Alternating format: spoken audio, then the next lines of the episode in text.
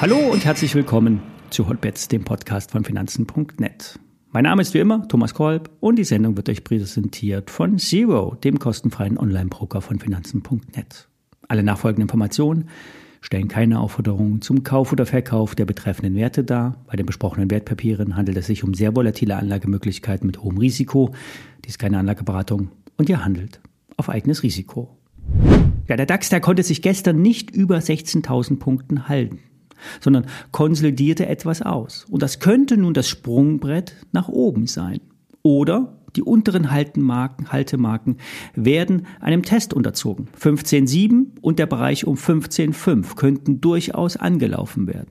Ob sich der Markt dann zu einer breiten Korrektur hinreißen lässt, lässt sich derzeit nicht sagen. Überfällig wäre der Abverkauf. Dann wäre das All-Time-High die Vierfachbestätigung, dass wir einen Top bei rund 16.300 Punkten hatten und das große Geld aus dem Markt abgezogen wird. Die DAX-Outperformance war durch externes Geld getrieben. Die einheimischen Vermögensverwalter, die waren eher unterinvestiert. Wer dem Trade der Woche gestern gefolgt ist, einem Discount-Put auf den DAX, Basis 16.500, kann ruhig mal ein paar Gewinne mitnehmen. Die große Frage wird nämlich sein, war das der Peak im Nasdaq? Für den Dow Jones kann das einfacher geklärt werden. Der Dow ist down, wie es Ron Walker heute Morgen so schön in seinem Video-Channel sagte. Der S&P 500 ist flat. Der Nasdaq hat zwar gestern eine Umkehrkerze gebildet und ist außerhalb der Bollinger Bänder, doch der Optionsmarkt ist der kritische Punkt. Sind jetzt alle Bären gegrillt und fertig? Wie gestern bei Broadcom. Der Halbleiterhersteller wurde die letzten paar Tage von 650 auf 900 Dollar geschossen. Hier lag, das lag hier an einer sehr großen Put-Position, die wiederum eingedeckt werden musste. Erst wenn der Markt wieder bullish wird, wenn es mehr Calls als Put-Positionen gibt, dann wäre die Zeit gekommen, an Shorts zu denken. Dann werden die negativen News auch wieder höher gewichtet. Probleme am chinesischen Immobilienmarkt, Eskalation in der Ukraine, Inflationsdaten, Jobreports und dann noch die Notenbanksitzung am 14. und 15. Juni. Der Markt geht allen Ernstes von einer weiteren kleinen Zinsanhebung in den USA aus. Die EZB wird fast garantiert weiter anheben, obwohl wir uns in der Rezession befinden.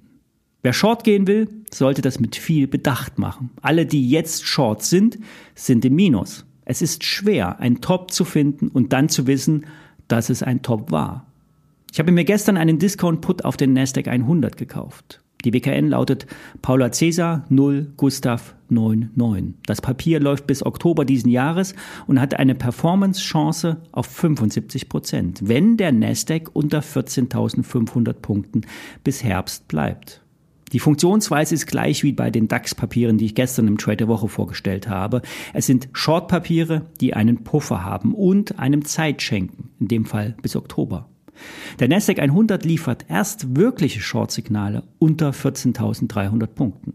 An den Optionsmärkten sind erstmals Überhänge an Call-Positionen bei den Big Techs zu sehen. Die Hauptursache für die Rallye der letzten Woche war nämlich ausgelöst durch enorm hohe Put-Positionen. Die mussten aufgelöst werden und haben so einen Short-Squeeze ausgelöst.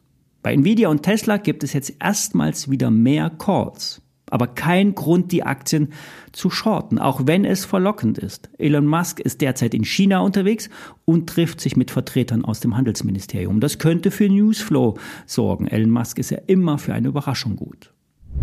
Dass die Welt nicht nur aus Nvidia besteht, darauf verweist zu Recht Gerion Kruse von Börsengeflüster. Er lenkt seinen Blick auf die Aktien von Northern Data. Der Wert ist viel mehr als ein normaler Bitcoin-Miner, wie er derzeit positioniert ist. Northern Data ist ein Rechenzentrumsbetreiber, der vor allen Dingen in Europa stark positioniert ist. So soll Northern Data das größte unabhängige Cluster von Nvidia A100 Hardware in Europa sein.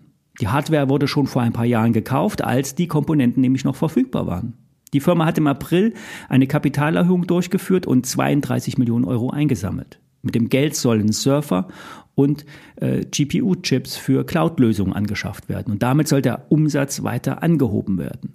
Börsengeflüster geht davon aus, dass wegen dem Potenzial im Cloud Solutions Bereich bald eine detaillierte Umsatz- und EBITDA-Prognose veröffentlicht werden sollte. So hat es aber auch die Gesellschaft selbst mitgeteilt. Künstliche Intelligenz soll bei Northern Data erhebliches äh, Wachstum freisetzen und die Position als einer der größten Anbieter von Rechenleistungen in Europa weiter festlegen. Für Gerion eine sehr heiße Spekulation für risikobereite Anleger. Die Firma hat ein KGV von rund 33, ist mit fast 500 Millionen Euro bewertet, bei einem Umsatz von rund 200 Millionen Euro. Aber wie gesagt, KI ist hier das Schlüsselwort. Kaufen lautet seine Empfehlung. Die ISIN steht in den Shownotes. Bis morgen.